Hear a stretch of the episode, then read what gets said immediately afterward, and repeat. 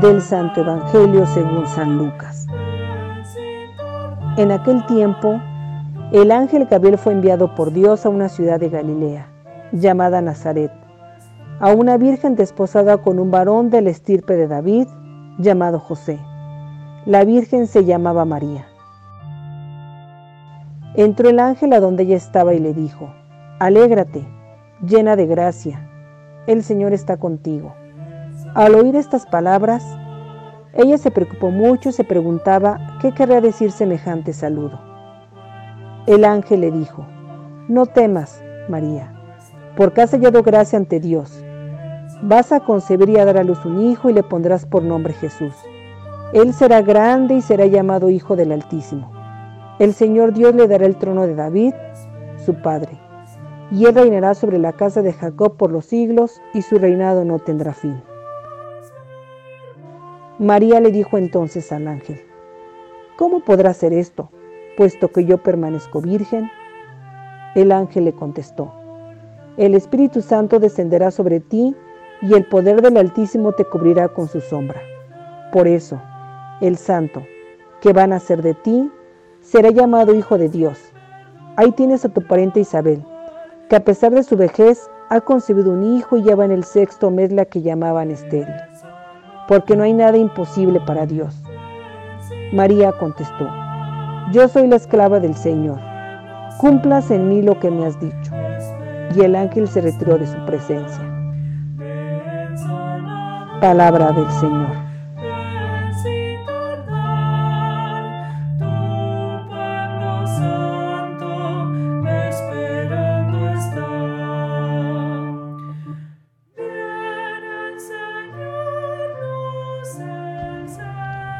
Queridos hermanos, nos encontramos en el martes segundo del tiempo de Adviento, un tiempo para meditar sobre nuestra preparación para recibir a Jesús, que está próximo a nacer.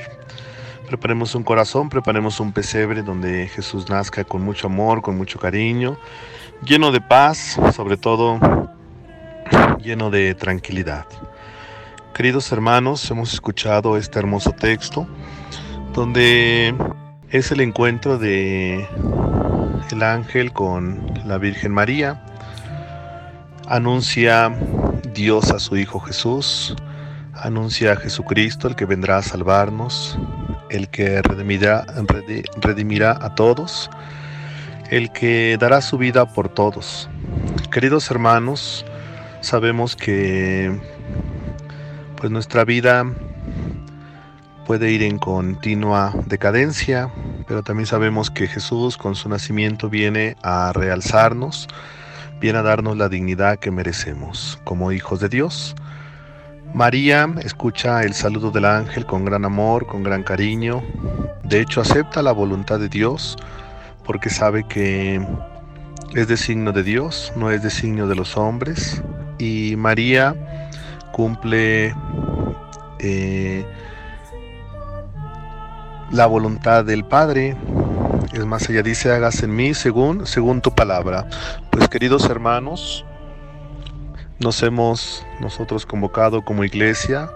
¿Por qué? Porque nuestra vida es alabar a Dios, nuestro trabajo es amar y querer a Dios, nuestra, nuestro sentir es estar en continua eh, oración con Dios. Vamos a pedirle a la Virgen María que nos dé esa voluntad que ella tuvo para decirle que sí a Dios, si María le dijo que sí, nosotros también pues somos sus hijos de Dios, somos sus hijos de María, tenemos que decir que sí a la voluntad del Padre.